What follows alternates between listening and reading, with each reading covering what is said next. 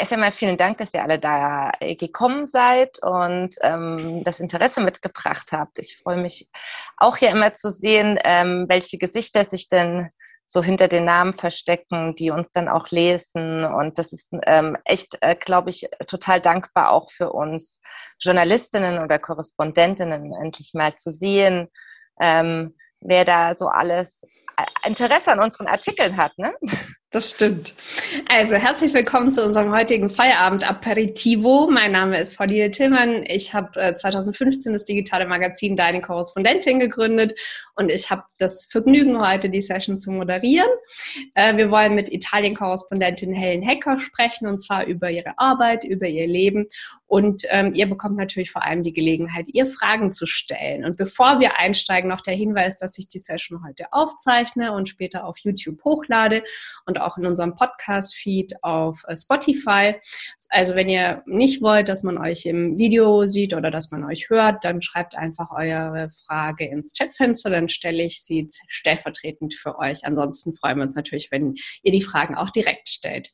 Und ich fange einfach mal an mit den Fragen, so die ersten 10, 15 Minuten und dann würde ich euch natürlich einladen, eure Fragen zu stellen. Und die erste Frage, die ich dir stellen möchte, Helen, ist natürlich, womit hast du dich heute tagsüber beschäftigt?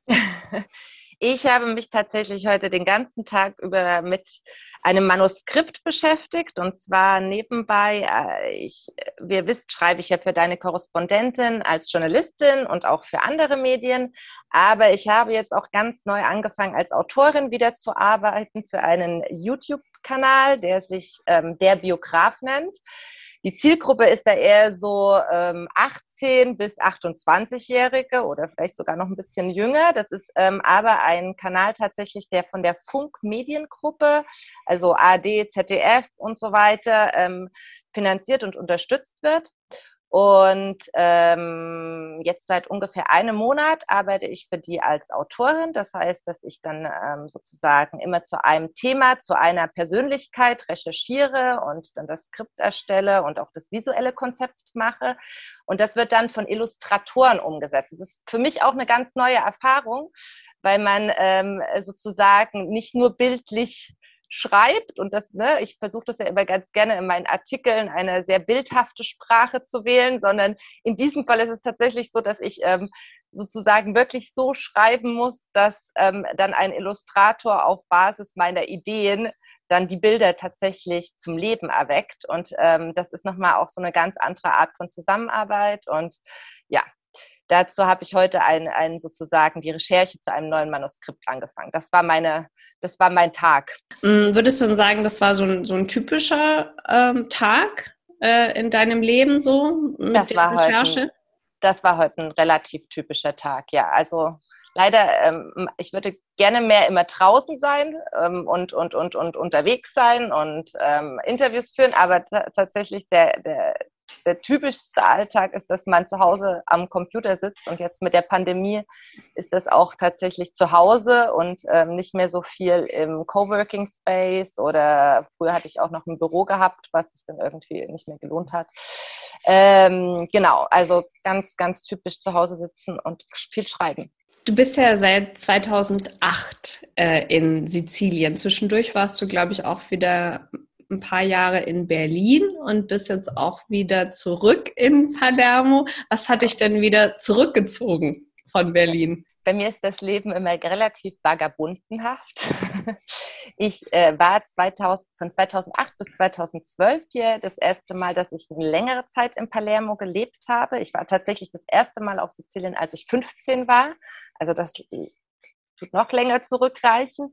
Und damals habe ich hier studiert gehabt und dann für das Goethe-Institut gearbeitet und anschließend für eine Filmschule hier in Palermo, die sich auf Dokumentarfilme konzentriert. Und dann habe ich so eben ganz viel auch im Bereich Film und Dokumentarfilmproduktion gemacht. Und ähm, zwischendrin war ich sechs Jahre in Berlin und dass ich hier wieder her zurückgekommen bin, das ist einmal die Liebe einfach zu Sizilien, also nicht nur zu Italien, sondern wirklich speziell zu Sizilien. Und ähm, dann auch der Wunsch, ich habe in Berlin lange Zeit auch für eine Agentur, für eine Kommunikationsagentur gearbeitet, habe mich dann aber irgendwann entschieden, selbstständig zu machen und eben wieder mehr als ähm, im, also sowohl im Bereich Fernsehen zu arbeiten, als Autorin und Journalistin und kreativ zu schreiben und zu fotografieren. Und mit diesem Schritt kam dann auch irgendwann die Entscheidung, den Versuch zu starten, das Ganze von ähm, Italien aus zu machen. Damit hat mich auch Pauline ähm, dazu sozusagen noch etwas motiviert und animiert, weil sie sagt, zur Italien-Korrespondentin können wir gut gebrauchen. Ähm, und ähm, ja, ich habe ich hab auch Italienisch und Romanistik studiert und das zieht sich halt wie so ein roter Faden durch mein Leben. Und vor allen Dingen eben auch schon während meines Studiums habe ich mich so auf Themen wie Mafia und mafiöse Strukturen und eben Migrationsproblematiken und so spezialisiert. Und Sizilien ist dann nun mal sozusagen das Tor zu Europa, was, was diese ganzen Themen angeht. Und ähm, hier ist halt der Brennpunkt. Und das macht es dann natürlich auch einfacher, von Ort aus Bericht zu erstatten. Ja. Mhm. Ähm Würdest du denn sagen, dass die, also wie würdest du denn die Menschen in Palermo beschreiben? Also sind die ähnlich wie in Rom oder in Neapel oder ist es so ein besonderer Schlag Mensch? Also ähm, es ist natürlich immer total schwer. Ich bin immer vorsichtig mit, mit Kategorisierungen, ne? aber ähm, ich glaube, allgemein weiß man in Deutschland gar nicht so richtig, dass Italien ähm, ein ziemlich gespaltenes Land ist. Ne? Man ähm, hat ja sozusagen oft immer so die Idee, so die Italiener, die sind alle gleich und so diese auch ähm, viele äh, Stereotypen, die es ja über Italiener gibt. Aber tatsächlich ähm, ist das ähm, auch gar nicht so viel anders als in Deutschland, ne? dass man auch innerhalb des Landes große Unterschiede hat vor allen Dingen zwischen dem Norden und dem Süden, also Norditalien und Süditalien. Das liegt einfach an der Geschichte und an sozusagen dem sozialen Gefälle. Ne? Der Norden ist eben der industrialisiertere Teil Italiens, der natürlich auch ähm, sozusagen den größten Teil des Bruttoinlandsprodukts ausmacht und ähm, die Norditaliener gucken immer etwas herablassend sozusagen auf die Süditaliener, weil sie so sagen, so ein bisschen ähm, ne, ähm, klischeehaft, ihr seid die faulen Säcke da unten, die nicht arbeiten. Und äh, das war natürlich schon immer eine große Problematik in Italien. Also das zieht sich so durch die Geschichte, dass es da eben diese große Diskrepanz zwischen dem ärmeren Süden und dem reicheren Norden gibt. Und ähm, die Sizilianer ganz besonders sind eben, also dadurch, dass wir erstmal eine Insel sind, ist es nochmal was ganz anderes. Ne? Also wer einmal auf einer Insel gelebt hat, der weiß so, diese geografische Isolierung, die bringt natürlich auch immer so eine ähm, kulturelle Eigenheit mit sich. Und die Sizilianer waren eben, wenn man auf die Geschichte zurückblickt, oder Sizilien war immer ein ähm, sozusagen strategischer Anlaufspunkt für ganz viele Völker. Und dann hat jeder versucht, diese Insel zu erobern. Es hat angefangen mit den Griechen, dann kamen die Römer, dann kamen die Normannen, dann kamen die Araber. Und jeder hat immer versucht, sich so einen Teil von dieser Insel zu nehmen und ähm, das für sich auszukosten. Und hat natürlich aber auch was von seiner Kultur hier gelassen. Ne? Also egal, ob das das Essen ist oder die Sprache, weil tatsächlich auch Sizilianisch ist nicht Italienisch. Also es gibt äh, einen äh, nicht nur starken Dialekt, sondern einige Sprachwissenschaftler sagen sogar, dass Sizilianisch fast eine eigene Sprache ist, weil sie eben von ganz viel vom Spanischen und Französischen, aber auch vom Arabischen beeinflusst wurde.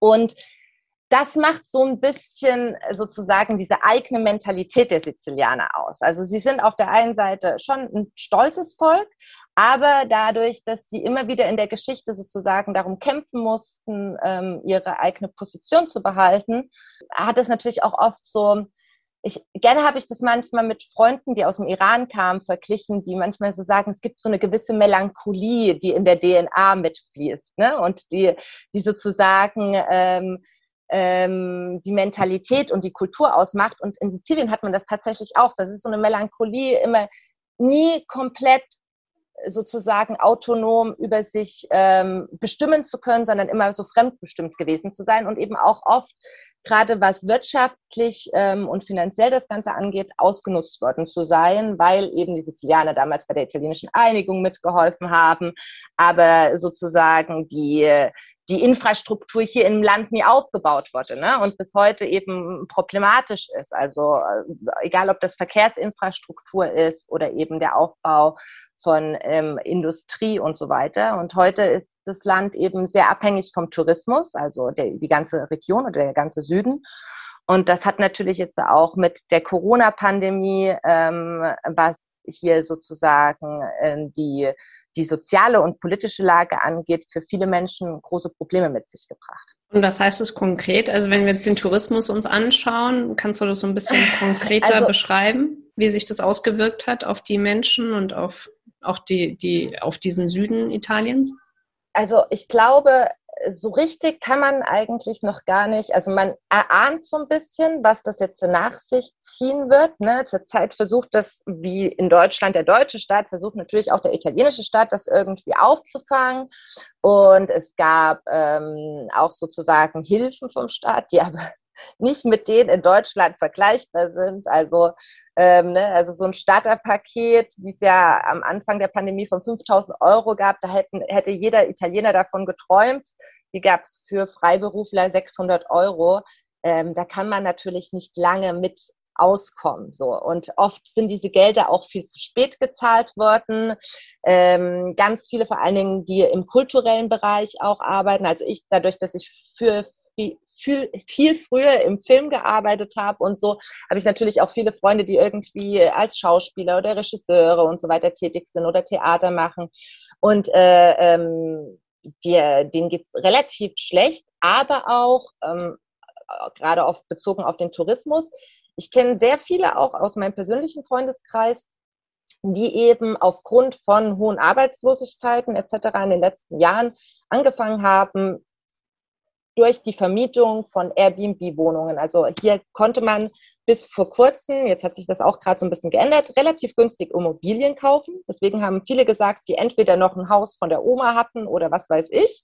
Ne, das haben die Italiener sehr so an sich. Die kaufen lieber gerne Wohnungen und Häuser. Die ähm, sozusagen, die sind nicht so die Mietfans, was man in Deutschland gar nicht so kennt und ähm, auch gar nicht so verstehen kann manchmal, ähm, sondern hier haben tatsächlich die meisten eigene Wohnungen und Häuser und ähm, viele haben dann eben angefangen, das für sich sozusagen als Business zu nutzen und ähm, gerade hier in Palermo ähm, sind Airbnb-Wohnungen und so weiter aus dem Boden geschossen. Und das hat auch noch ganz gut funktioniert bis vor der Pandemie für viele Menschen weil der Tourismus in den letzten Jahren hier rasant angestiegen ist, aber auch auf eine relativ nachhaltige Art und Weise. Ne? Die Sizilianer hatten immer so ein bisschen Angst davor, wie das man so das von der Adriaküste kennt oder von der Amalfiküste, ist dann große Hotels gebaut worden. Da hat eigentlich die sizilianische Regierung ganz gut bisher reagiert und hat immer versucht, das so ein bisschen im Zaum zu halten, dass der Tourismus zwar wächst, aber ähm, es relativ authentisch bleibt und nicht so ausverkauft wird. Und da waren natürlich solche Sachen wie private Ferienhäuser oder Agriturismo, also ne, so auf dem Land irgendwie in so Landhäuser zu gehen und so ein guter, guter Punkt. Aber das ist natürlich jetzt seit letztem Jahr komplett weggebrochen. Ähm, und damit eben auch, auch die Restaurants, die sind ja auch wie in Deutschland im Prinzip zu. Also wir hatten zwischendrin, gab es mal wieder so eine kleine Öffnung, dass mittags ähm, man ins Restaurant gehen konnte, aber im Endeffekt seit einem Jahr oder so kann man abends jetzt nicht essen gehen. Und ähm, das ist einfach ein Wahnsinn, also nochmal ein wahnsinnig großer Wirtschaftszweig jetzt hier so gewesen, die ganze Gastronomie und Hotellerie in den letzten Jahren. Und ähm, das wird auf jeden Fall Folgen nach sich ziehen ja. mhm, die man jetzt quasi noch gar nicht absehen kann. Ähm, an der Stelle auf jeden Fall ähm, die Ermunterung an unsere Teilnehmerinnen heute Abend. Also ihr könnt gerne äh, eure Hand heben oder einfach ins Chatfenster schreiben, wenn ihr ähm, eine Frage habt an Helen. Und das hat die Ute auch schon gemacht. Sie würde interessieren, wie Helen von der äußersten Spitze Sizilien aus ganz Italien abdeckt, ob sie es überhaupt tut oder ob sie sich auf den Süden konzentriert. Was würdest du sagen? Also die meisten Korrespondentinnen sind wahrscheinlich in Rom. Ne, Wenn es Korrespondentinnen gibt, dann sind die in der Hauptstadt meistens. Und wie ist es für dich? Also ist es so, dass du quasi vor allem dich auf den Süden mit deinen Themen fokussierst oder berichtest du tatsächlich über ganz Italien? Also äh, gerade jetzt sozusagen auch in der letzten Zeit ähm, ist es natürlich einfach viel schwieriger geworden zu reisen. Und ähm, wenn ich vielleicht auch vorher immer mal noch geschaut habe, ne, was, es, was es für Teammöglichkeiten gibt, sozusagen eher im Norden von Italien, ähm, ähm, habe ich mich jetzt tatsächlich wirklich eher auf den Süden konzentriert. Der Unterschied aber auch zu so einer klassischen Korrespondentin, die jetzt vielleicht für ein festes Medium wie äh, die Welt oder Tagesschau etc. aus Rom berichten, ist einfach, dass ich ähm, in meinen Themen und meinen Artikeln eher schon Nischenthemen angehe, oft. Ne? Also wie das jetzt auch bei deiner Korrespondentin ist, dass wir uns eben auf ähm, Geschichten über Frauen, über Gleichberechtigung und so weiter konzentrieren. Und dass ich deswegen ähm, sozusagen nicht tagesaktuell Bericht erstatte. Das ist nämlich noch ein großer Unterschied, weil dann ist natürlich ähm, das ein riesengroßer Vorteil, wenn man in Rom sitzt, da wo auch alle politischen Entscheidungen und so weiter getroffen werden. Wenn, wenn ich jetzt sozusagen als diesen Art von Journalismus abdecken würde, dann würde sich Sizilien garantiert nicht anbieten. Aber für alle anderen, gerade für so Nischenthemen, ähm, hat man hier natürlich nochmal einen anderen Zugang. Und ähm, ich war jetzt auch, zum Beispiel im November habe ich ähm, die, die Reportage, die hatten wir, ich glaube, im Dezember veröffentlicht, war ich in Apulien gewesen und hatte dort aus Apulien Bericht erstattet. Und ähm, das ist natürlich dann eher möglich, wenn man dann schon hier im Süden ist. Das solltest du vielleicht nochmal konkret ähm, erzählen. Tatsächlich habe ich mir auch als Frage notiert, ja. weil das ja eine Geschichte war, die dir besonders auch am Herzen lag. Ne? Worum ging es da konkret und ähm, wen hast du da getroffen? Genau, ich bin im November nach Apulien gefahren, weil sich dort ein Frauennetzwerk gegründet hat, die sich zum ersten Mal gegen mafiöse Strukturen in der Landwirtschaft sozusagen aufgelehnt haben oder untereinander organisiert haben. Und zwar, ähm, vielleicht haben einige von euch schon mal davon gehört, dass ähm, nicht nur in Italien, aber auch in Spanien die Landwirtschaft ähm, oft sozusagen, ähm, also dass es eine riesengroße Ausbeutung in der Landwirtschaft vor allen Dingen von Flüchtlingen gibt. Darüber wurde in Deutschland schon tatsächlich öfters berichtet, dass die zu menschenunwürdigen Bedingungen und Bezahlungen ähm, teilweise bis zu 12, 13 Stunden auf den Feldern angestellt werden. Ähm, die Tatsache ist aber tatsächlich, dass es hier im Süden Italiens auch so ist, dass dieses System ähm, nicht nur sozusagen Einwanderer und Migranten ausbeutet, sondern dass davon vor allen Dingen auch italienische Frauen, die vielleicht nirgendwo anders eine Anstellung finden, weil eben die Arbeitslosigkeit so hoch ist, ausbeuten. Und das auch schon seit mindestens jetzt den 80er Jahren ähm, hat sich das so etabliert. Und ähm, viele Frauen stecken da so tief drin, die werden auch relativ früh manchmal schon rekrutiert, wenn die 15, 15 16 sind, ne? also gleich so von der Schule weg. Und ähm, das ist so ein Thema, was ganz wenig irgendwie, ähm, über das ganz wenig berichtet wird. Und ähm, ich habe dann eben die sozusagen Hauptorganisatorin dieses Frauennetzwerks, was sich da jetzt gewerkschaftlich gegründet hat, ähm, getroffen in Apulien und hat, die hat mir ihre ganze Geschichte erzählt und hat mir eben auch erzählt, ähm, mit welchen, keine Ahnung, Drohungen oder Ängsten die Frauen zu kämpfen haben, wenn sie sich eben dann dagegen auflehnen und sozusagen dagegen aufstehen. Ähm, und ja, das war sozusagen der Fokus der Geschichte. Und danach war sie ja auch tatsächlich nochmal auf einem Cover von einem italienischen Magazin. Das ist ja ganz interessant. Wir finden quasi, also die Korrespondentin, vor allem, ich bin ja nur die Chefredakteurin in Anführungszeichen, aber die Korrespondentin finden tolle Frauen, porträtieren die und ganz oft ist es so, dass die danach dann noch von sich reden machen und wir die so als Hidden Champions quasi schon ganz früh porträtieren und aufzeigen und ähm, den Blick auf sie richten. Genau, jetzt gab es tatsächlich auch eine Frage von Wiebke im Chatfenster Ganze. Und Marleen würde gerne direkt eine Frage an dich stellen. Da würde ich natürlich Marleen gerne das Wort geben. Hallo in die Runde, danke. Ähm, Wiebke, du hast ja eigentlich die Frage jetzt schon vorweg geschrieben, die ich stellen wollte. Mich würde total interessieren, Helen, wie du an deine Themen kommst, also ob das Aufträge sind, wie frei du dir die auswählen kannst und ähm, ja, nach was für Kriterien du dann auch suchst.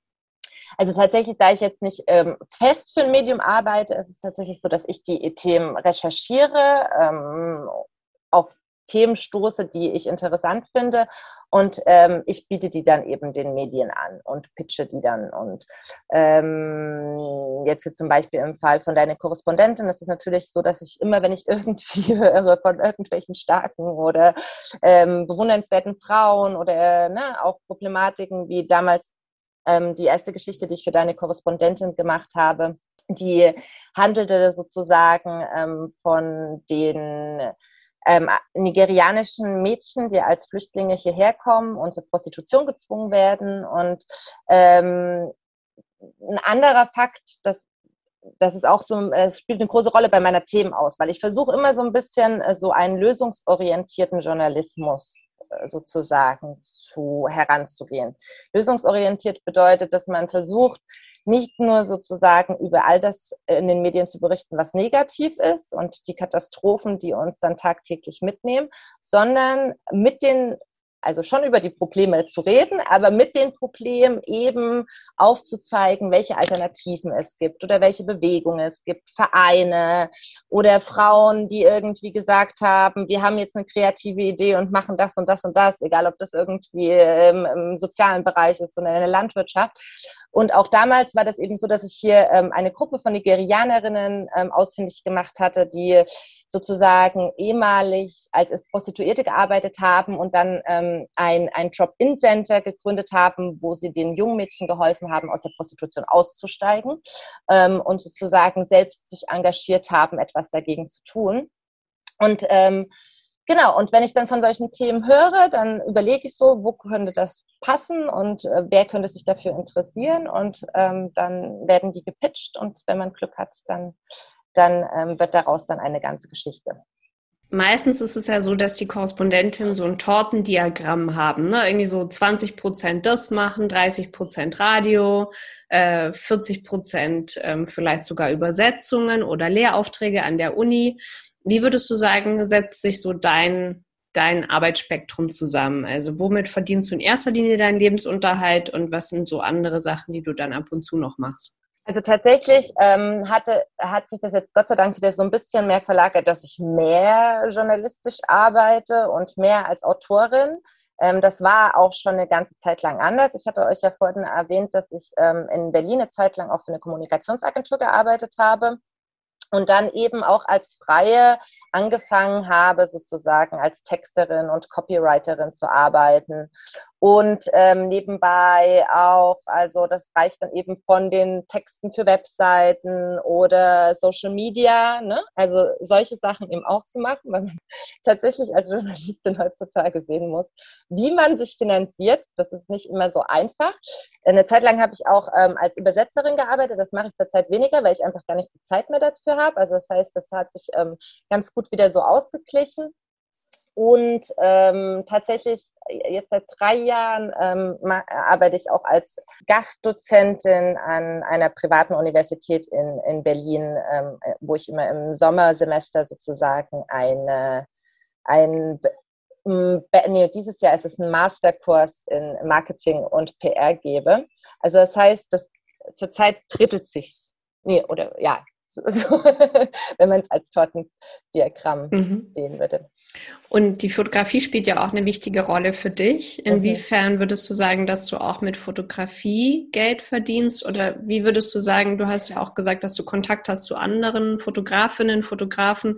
Wie, wie schwierig ist die Situation für Fotografen aktuell, auch in der Corona-Pandemie-Zeit?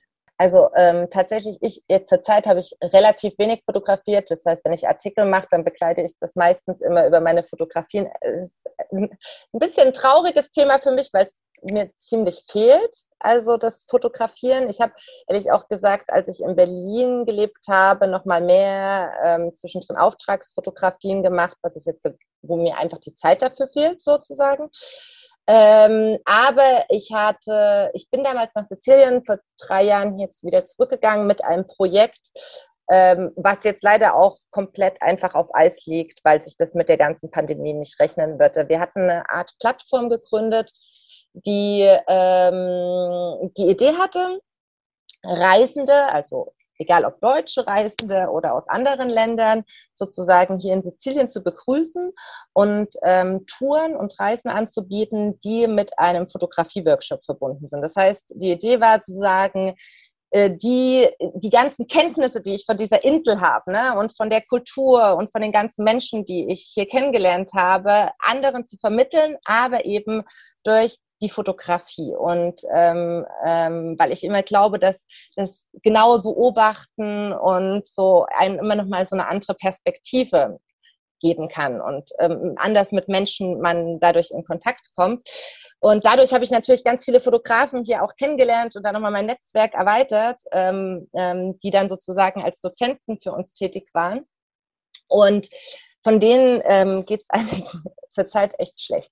Also es hat sich gerade wieder so ein bisschen gebessert ne, mit den Maßnahmen, als, äh, dadurch, dass die jetzt nicht mehr ganz so restriktiv sind und man auch wieder leichter reisen kann.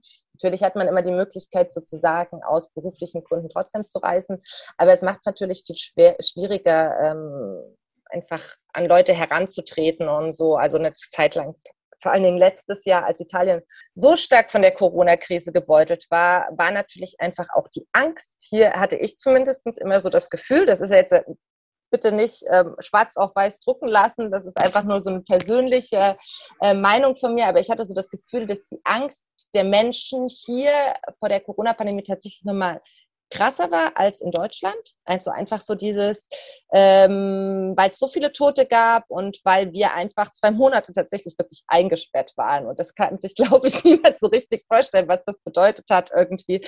Ähm, tatsächlich, wenn ich, wenn ich alleine zum Supermarkt gegangen bin, hatte ich Angst gehabt, so dass ich jetzt äh, vielleicht dann den Supermarkt gewählt habe, der zu weit weg liegt und dann die Polizei mir eine Strafe aufbrummen könnte, weil ich zu lange auf der Straße bin äh, das ist schon ein krasses Gefühl gewesen. Also ich glaube, ich hatte nie in meinem Leben, äh, war so freiheitlich, so eingeschränkt. Ne?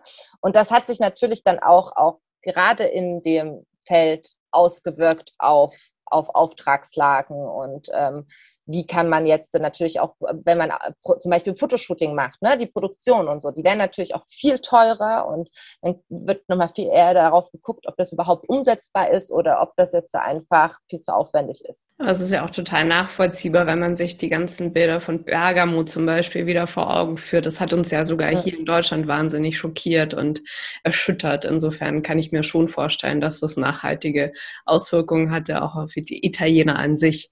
Ja. Ähm, Marlene hatte noch eine Frage. Wolltest du direkt dazu noch? Weil Ute hat, will ein ganz anderes Thema anreißen gerne.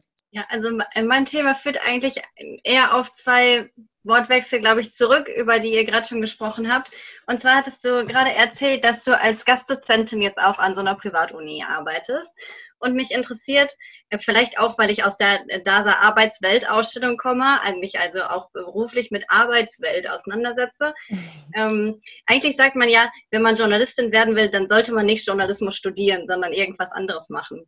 Und mich interessiert, ähm, was denkst du ist eigentlich das Wichtigste, wenn man in so einen Journalismusbereich gehen möchte? Das ist eine ganz interessante Frage, weil ich kann dir das, glaube ich, gar nicht so schlecht beantworten. Äh, ich kann dir das gar nicht so gut beantworten, weil ich tatsächlich ja so eine totale Quereinsteigerin bin. Ne? Also es, es, es gibt ganz viele Kolleginnen von mir, die natürlich Journalismus studiert haben oder die dann irgendwie eine Zeit lang egal ob das an der Axel Springer Akademie oder an einer anderen Journalistenakademie ähm, das gelernt haben, wirklich von der Pike auf.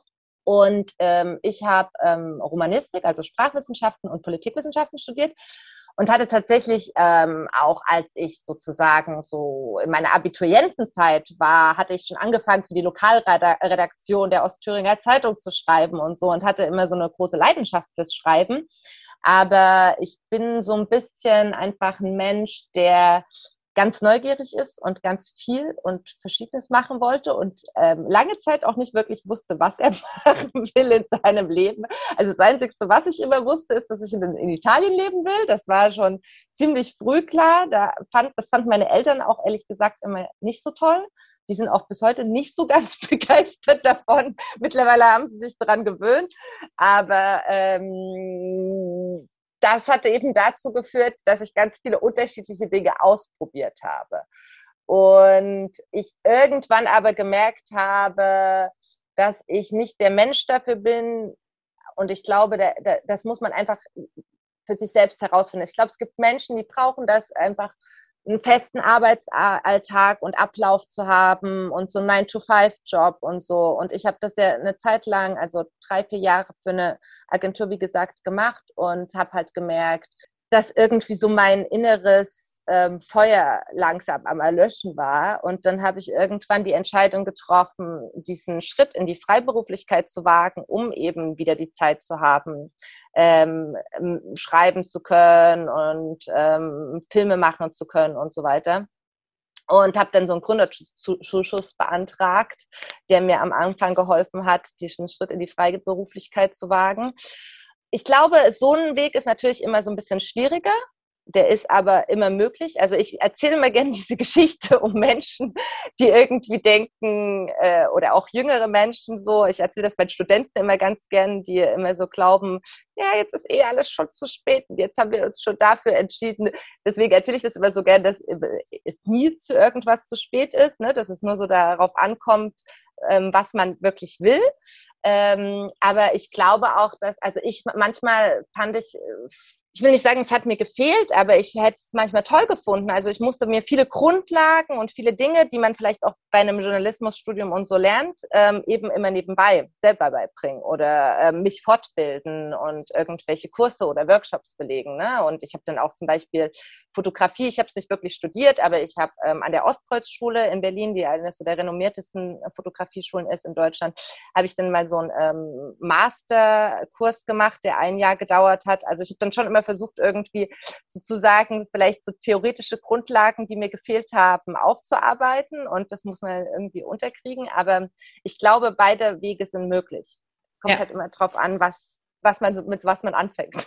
Ja, das ist ja total schön zu sehen. Ne? Also es gibt halt die, die so geradlinig quasi in den Journalismus gehen, so wie ich das ja auch gemacht habe nach dem Studium, habe ich beim Bayerischen Rundfunk volontiert und ein trimediales, äh, trimediale Ausbildung gehabt und danach äh, als Auslandskorrespondentin in St. Petersburg gearbeitet, aber es geht auch natürlich anders.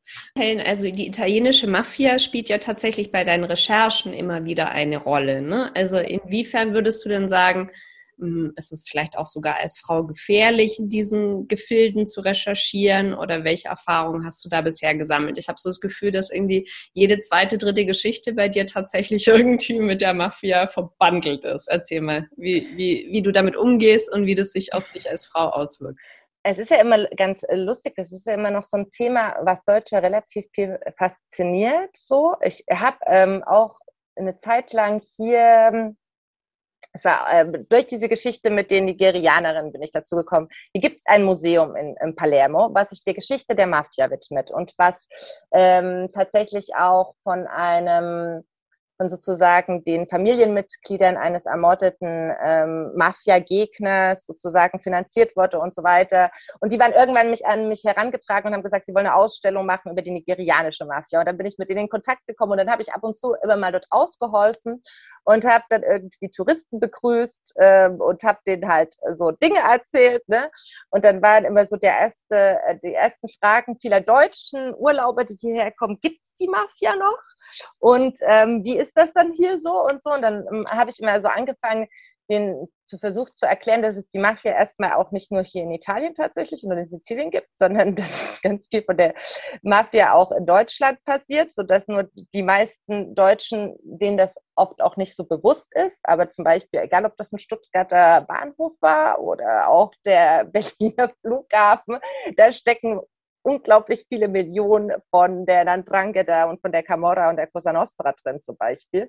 Ähm, und heute, die Mafia hat ganz neue Felder, wie eben zum Beispiel, wir haben über die Landwirtschaft vorher geredet oder ein, ein, ein ganz ganz neues, beliebtes Business ist ähm, die erneuerbare Energien, also so Windräder und Solaranlagen, ähm, was auch viele nicht wissen. Aber Mafia bedeutet ja einfach nur krim ähm, organisierte Kriminalität ne? und hat äh, eben ganz viel auch mit Korruption und politischen Verwicklungen zu tun. Und ähm, es ist eben nicht nur so sozusagen so die klassische Mafia-Geschichte, die man aus dem Paten kennt, sondern es ist einfach ein globales Business, was ähm, was heute immer cleverer wird und immer versteckter auch, weil die Mafia natürlich auch nicht mehr so wie früher ähm, äh, versucht, Blut äh, Taten auf der Straße anzurichten, weil das natürlich auch ihr Geschäft äh, sozusagen äh, ähm, stört, sondern äh, versuchen eher so im Untergrund zu arbeiten. Und das ist natürlich immer so wieder, was mich fasziniert und was ich auch während meines Studiums habe ich mich so ein bisschen schon auf dieses Thema gestürzt gehabt, ähm, weil ich immer ganz gut finde, so ein bisschen der Aufklärungsarbeit sozusagen zu betreiben, damit das Ganze nicht so ähm, ja nostalgisch manchmal ähm, betrachtet wird, sondern auf eine ganz reelle Art und Weise. Und inwiefern ist es für dich vielleicht auch gefährlich. schon gefährlich gewesen? Sabine fragt auch, bist du irgendwie auf Meine Mama hat immer ganz doll Angst. manchmal in so brenzlige Situationen gekommen? Ähm, oder eher nicht, oder ist das irgendwie eine Mehr? Oder tatsächlich, ja. Also ich, ich war mal in einer finanziell brenzlichen äh, Situation, aber nicht tatsächlich in Italien, sondern in Deutschland, ähm, weil ich da auf ein Thema gestoßen bin, äh, über was ich nicht wirklich öffentlich reden kann. Also ich kann euch da jetzt auch keine Namen und so nennen, weil ich damals ähm, tatsächlich gerichtlich das unterschreiben musste. Aber ähm, ich habe an einem Thema recherchiert, da ging es auch um Solarenergie und ähm, aber ähm, Verwicklung von deutschen Geschäftsmännern sozusagen. Und ähm, ich hatte dann auch eine E-Mail ich habe noch nichts veröffentlicht gehabt, äh, ähm, aber hatte ähm, eine E-Mail an eine Botschaft X geschrieben, auf die mir dann die Anwälte von diesen besagten Geschäftsmännern relativ schnell ein, ähm, eine Abmahnung geschickt hatten und das da hat es sich wirklich um Beträge von 20.000, 30.000 Euro, die sie mich verklagen wollten, gehandelt. Und dann musste ich mir einen Anwalt nehmen und dann ging es natürlich auch um Presserecht und was man, also ne, weil die ähm, ganz systematisch, ich hatte mich dann auch mit einem anderen Journalisten, der für den MDR schon über dieses Thema berichtet hatte, zusammengetan, der hatte mir dann irgendwie noch geholfen. Und das ist sozusagen äh, ganz klar dem ihre Schiene, also sozusagen Journalisten schon vorab mundtot zu machen, bevor man überhaupt veröffentlichen kann. Ähm, und da war ich tatsächlich, tatsächlich das allererste Mal so in der Situation, okay, das kann jetzt nicht unbedingt lebensgefährlich werden, also dass ich jetzt äh, Wortdruck oder was weiß ich bekommen habe, aber ähm, natürlich muss man sich als Journalist auch damit auseinandersetzen, inwiefern ähm, man gerichtlich da ähm, sozusagen zur Rechenschaft gezogen werden kann ähm, auch wenn es mhm. nicht gerecht ist, ja. Brigitte fragt, hast du den Eindruck, dass deine italienischen Interviewpartner und Partnerinnen bei Themen zur Mafia zurückschrecken oder ihnen nachträglich auch Anfeindungen drohen? Also es kommt natürlich immer drauf an. Oft ist es ja so, dass ich dann ähm, mit Leuten spreche, die einfach ihr Leben dem Kampf gegen die Mafia gewidmet haben. Da gibt es ganz viele davon hier und Gott sei Dank ist es auch in Sizilien so, dass tatsächlich seit das Anfang der 90er Jahre, ich weiß nicht, ob das jemand von euch ein Begriff ist, es gab damals diese zwei großen Staatsanwälte, die sozusagen den größten Anti-Mafia-Prozess geführt haben, den es in der italienischen Geschichte gab, Falcone und Borsellino. Und die wurden damals von der Mafia sozusagen in zwei Attentaten 92 ermordet. Und ähm, mit diesen ähm, Morden ähm, ist hier so ein Ruck durch die Gesellschaft gegangen. Also vorher gab es einfach die Omerta, das ist das ähm, sizilianische Gesetz des nichts sehen, nichts hören und nichts sagens. Und ähm, aber damals hat das die Menschen so schockiert, dass sie sozusagen ähm, angefangen haben, dagegen aufzustehen.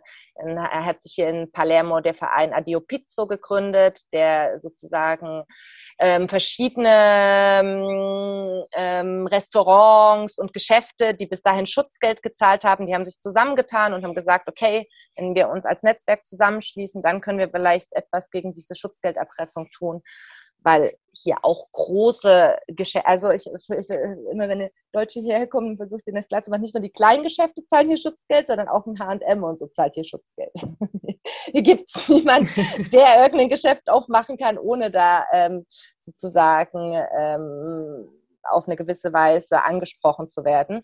Und, ähm, und Menschen, die eben sozusagen ihr Leben da in, im Zeichen des Kampfes gegen die Mafia stellen, die sprechen auch darüber. Also die haben jetzt äh, dann keine Probleme damit, weil die, also da bin ich dann so, glaube ich, bin ihr wenigstes Problem, wenn ich mit denen ein Interview führe, sondern ähm, da gibt es dann ganz andere brenzliche Situationen für die. Und das auch nochmal so dazu, was für mich gefährlich sein könnte. Also ich hatte nie das Gefühl, dass es für mich persönlich gefährlich ist, darüber zu berichten und ähm, äh, solche, solche Themen anzugehen, ähm, weil natürlich ich doch auch irgendwie über Themen spreche, wo ich jetzt nicht so die einzige Journalistin bin, die vielleicht darüber berichtet hat. Ne? Wenn man aber sozusagen ein Thema angeht, wie ich das in diesem besagten Falle des Gerichtsprozesses damals in Berlin gemacht habe.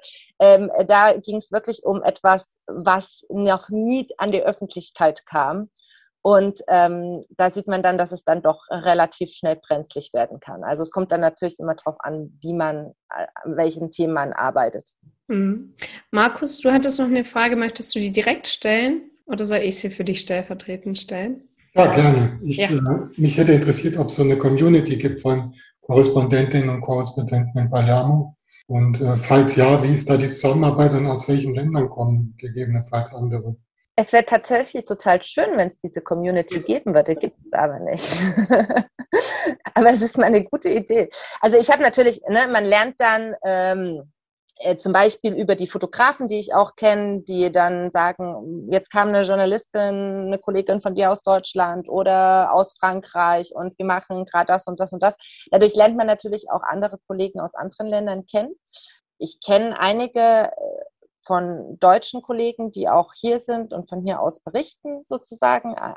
Die eine äh, Kollegin, äh, die Konstanze Reuscher, die man, die auch viel für die Zeit und so berichtet, die lebt nur teils in Palermo und teils in Rom, weil ihr Mann ähm, kommt, glaube ich, aus Palermo, wenn ich das richtig in Erinnerung habe.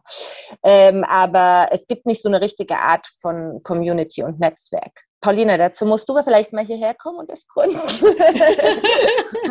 Auf keinen Fall. Nein. Aber vielleicht können wir darauf aufmerksam machen, dass wir gerade an sowas arbeiten, was deutsche Journalistinnen weltweit angeht, ne? Ja, genau. Also wir arbeiten quasi an so einem größeren Netzwerk. Ihr wisst ja vielleicht, dass äh, zehn Korrespondentinnen ungefähr regelmäßig für unser digitales Magazin www.deine-korrespondentin.de arbeiten.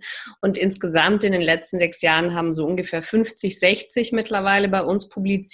Und es gibt total viele deutsche Korrespondentinnen weltweit.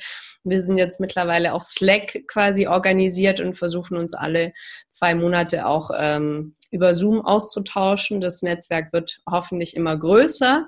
Aber ähm, vielleicht nochmal dazu, Helen, tatsächlich die Frage, also wenn, wenn, Korrespond wenn, wenn junge Journalistinnen mich fragen, wie werde ich denn Auslandskorrespondentin, sage ich immer, ähm, dass sie dahin gehen sollen, wo es noch keine Korrespondentin gibt, weil sie dann Alleinstellungsmerkmal haben. Würdest du sagen, dass das tatsächlich ja. auch dir hilft, quasi, weil du die Einzige bist in Palermo oder ähm, denkst du insgeheim darüber nach, ähm, weit nach Rom überzusiedeln? Nee, nee tatsächlich ähm, wäre das auch ähm, ein Punkt, wo ich sage, das ist auf jeden Fall ein Alleinstellungsmerkmal. Und es kommt natürlich immer darauf an, wie gesagt, was man machen will, mit welchen Medien man zusammenarbeiten will und so. Wenn man jetzt irgendwie klassische News-Formate machen will, dann muss man, glaube ich, in Rom sitzen oder in Mailand alternativ.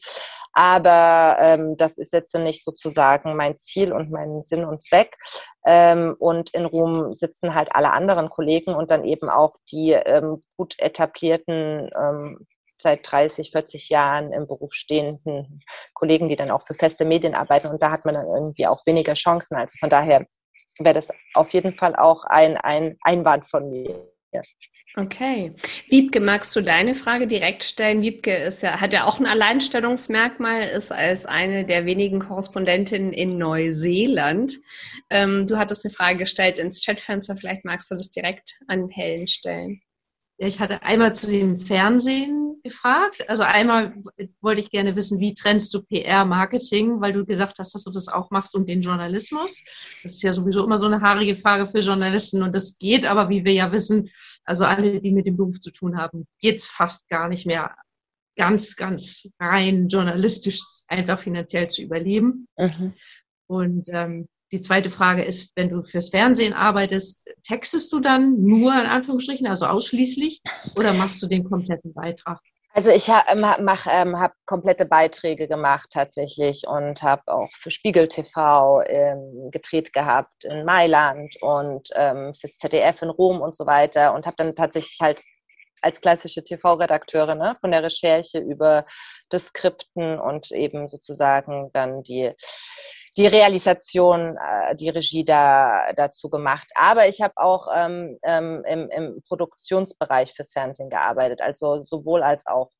Und das erste, die erste Frage, ähm, wie, wie, meinst du das nochmal genau? Trennen PR, Marketing und Journalismus ähm, in meinem, im, mit meinem guten Gewissen oder Genau. Also, ja, einfach auch thematisch. Ne? Ich könnte mir vorstellen, dass sich manche Themen vielleicht sogar, dass man da sogar an der, am Schneideweg ist, dass man sagt, man, es ist so ein bisschen, also damit Ja, es kommt immer so ein bisschen drauf an, für wen man PR und Marketing macht. Ne? Also ich habe, ich weiß genau, was du meinst. Ich habe ja früher viel äh, so, als ich noch, wie gesagt, für die Agentur gearbeitet habe, ganz klassische Lifestyle-PR gemacht, also für so Marken wie Magnum von Langnese, Volkswagen und solche Geschichten. Relativ groß, auch riesengroße Kampagnen mit Wim Wenders und so, für die ich verantwortlich war, wo viele sagen, boah, voll cool, voll spannend. Das war tatsächlich vielleicht auch also es hat mir geholfen, bestimmte ähm, auch Arbeitstechniken zu lernen, so wie man sich gut selbst organisieren kann, ähm, wie man einfach eine perfekte Pressekonferenz organisiert, ne? Also solche Sachen auch, äh, auch was Journalisten wollen und so weiter. Das äh, sind Sachen, die mir heute immer noch helfen, auch meine Arbeit einfach täglich zu strukturieren. Aber ähm, äh, ich hatte irgendwann so, aber ich bin halt auch ein ziemlich ähm, sozusagen ideologischer Mensch. Ich hatte irgendwann so ein Problem so mit dieser ganz klassischen Werbung. Habe ich bei manchen Dingen, die ich heute mache, immer noch. Aber ähm, ich habe dann ganz viel auch so für kleinere Start-ups und ähm, so Projekte PR gemacht und die in der Kommunikation unterstützt. Oder mal so für einen kleinen Laden in Berlin hatte ich das damals auch gemacht und äh, die dann unterstützt ähm, bei ihrer Eröffnung und so. Und dann ist es natürlich irgendwie wieder was anderes ähm, ähm, dann sozusagen seine Kenntnisse für sozusagen kleinere Projekte oder auch so faire Startups einzusetzen, als wenn man das jetzt so für große Weltkonzerne macht. Das ist natürlich die perfekte Überleitung. ja, genau. Ich wollte dir gerade in den Mund legen. Für die letzten fünf Minuten, die wir heute mit dir haben, äh, vielleicht auch im Hinblick auf Social Media. Also äh, Helen hat ähm, dankenswerterweise im Dezember auch unsere Botschafterinnenkampagne unterstützt, hat so ein sehr hübsches Factsheet erarbeitet, quasi, was so deine Korrespondentin ausmacht auf einen Blick, hat unser E-Magazin entworfen und umgesetzt und ist vor allem auch seit einigen Monaten für unseren Instagram-Kanal zuständig. Und wir bekommen immer wieder die Rückmeldung, dass man das dem Kanal natürlich auch anmerkt, dass er jetzt sehr viel professioneller und schöner ähm, aufbereitet wird. Welche Rolle spielt für dich als Journalistin auch Social Media oder welche Potenziale siehst du auch gerade speziell bei Instagram? Also es ist einfach mittlerweile ein Medium geworden, das man nicht mehr ausschließen kann, selbst wenn man es manchmal gerne würde wollen. So, ähm, ich äh, kann euch da einen ganz äh, tollen aktuellen Fall aus Italien, äh, von denen kann ich euch berichten. Und zwar gibt es in Italien ähm, zurzeit den Streit um ein Gesetz. Die wollen in Italien ein Gesetz herausbringen. Ähm, das ist eigentlich schon letztes Jahr vom Parlament verabschiedet worden und liegt jetzt seit November oder so im Senat auf Halte. Das soll das erste Gesetz gegen Homophobie, Frauenfeindlichkeit, Diskriminierung und so sein. Das nennt sich das Gesetz ZAN. Und das war jetzt, wie gesagt, ganz lang eingefrostet worden von den Politikern, vor allen Dingen von der Lega Nord, wo wir einige von euch ja vielleicht wissen, das ist so sozusagen unsere AfD hier, ähm, mit Matteo Salvini, der auch nicht zu unterschätzen ist. Und ähm, jetzt gibt es dieses wahnsinnig berühmte Influencer-Pärchen hier in Italien. Und zwar ist das ein Rapper, der heißt Pedes und die Chiara Ferragni, die sozusagen als Instagram-Königin bekannt wurde und die haben irgendwann geheiratet und tun auch relativ ihr Leben, ihr Privatleben sozusagen auf ihren Kanälen ähm, ne, öffentlich austragen, wo man ich persönlich auch seine Ressentiments gegen haben kann, so also das nicht so unbedingt gut finden muss. Aber diese beiden nehmen sich eben auch immer wieder Themen an. Also sie hat zum Beispiel in den letzten Jahren ganz viel gegen äh, für Feminismus gekämpft und gegen diese Frauenmorde, die ja in Italien so wahnsinnig hoch sind im Gegensatz zu anderen ähm, europäischen Ländern. Und er hatte jetzt die Möglichkeit, er hat, ähm, das war, gab es ein großes Konzert am 1. Mai in Rom, das erste Konzert seit langem wieder, wo Musiker wirklich auf der Bühne standen und so weiter, wo nur bestimmte Musiker ausgewählt wurden. Und dann hat er persönlich, ähm, das wurde in Rai auch, also im, im, im staatlichen Fernsehen übertragen, dann hat er ähm, auf dieses Gesetz hingewiesen und hat das wieder publik gemacht und hat das alles über seinen Instagram-Kanal gespielt und hat eben auch äh, öffentlich in seinen Instagram-Stories veröffentlicht ein Telefonat mit den ähm, Verantwortlichen von RAI, die ihm vor dem Auftritt verbieten wollten, darüber zu sprechen. Und hat das aber aufgenommen gehabt und hat das halt veröffentlicht und hat das dafür eingesetzt. Und durch diese ganze sozusagen Social Media Kampagne und Debatte, wo das dann auch, wo dann irgendwie Politiker auf Social Media ihm wieder geantwortet haben und so und das Ganze öffentlich passiert ist, wird auf einmal wieder über dieses Gesetz gesprochen. Da sieht man halt, dass es einfach nicht mehr als Medium we wegzudenken ist, weil eben auch eine jüngere Zielgruppe einfach so gewöhnt ist, sich darüber zu informieren. Und ich merke das ja jetzt auch, seit ich angefangen habe, über Funk, ne, diesen YouTube-Kanal und so zu arbeiten, man muss sich umgewöhnen, so. Es ist halt nochmal eine andere Art und Weise irgendwie ähm, Themen aufzubereiten, aber man hat halt die Möglichkeit über diese Medien ähm, eben Jüngere vor allen Dingen zu erreichen und da ganz klar Themen zu platzieren. Und von daher ist es einfach wichtig. Also sowohl als Journalistin, dass ich ähm, darüber berichte und öffentlich mache, über was ich berichte, ähm, als auch um sich zu connecten und zu netzwerken und aber auch um sich zu informieren. Ich würde sagen, das war eine Punktlandung. Ähm wow.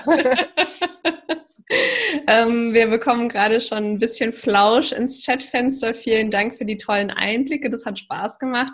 Ja, vielen Dank, Helen, für deine Zeit, ähm, für dein Engagement. Danke ähm, euch. und äh, wir werden uns in drei Monaten wieder mit einer anderen Korrespondentin unterhalten und ein Feierabend-Aperitivo anbieten und ähm, werden, wie gesagt, das Gespräch im Anschluss auf YouTube und Spotify hochladen, sodass sich andere, die heute nicht dabei sein konnten, auch nochmal ähm, deine Gedanken zu Gemüte führen können. Äh, wir freuen uns wahnsinnig, dass du bei uns im Team bist, dass du uns bereicherst mit deinen kreativen Ideen. Wir bereiten gerade ein sehr sehr umfangreichen Relaunch vor, äh, wo wir einfach die ganze Webseite auch nochmal sehr viel visueller machen wollen. Und ähm, deine Ideen dazu sind natürlich von unschätzbarem Wert. Auch nochmal von meiner Stelle aus hier vielen Dank. Ähm, und äh, bleibt gesund, ihr natürlich auch, du Helen vor allem, ähm, dass der Kater bald wieder genesen kann und äh, genießt den Sommer und dann sehen Dankeschön. wir uns ganz bald äh, hoffentlich mal wieder ja, ich danke euch, dass ihr dabei wart und habe mich sehr gefreut über die ganzen Fragen und euer Interesse. Und hoffe euch, dass ich euch wiedersehe, natürlich.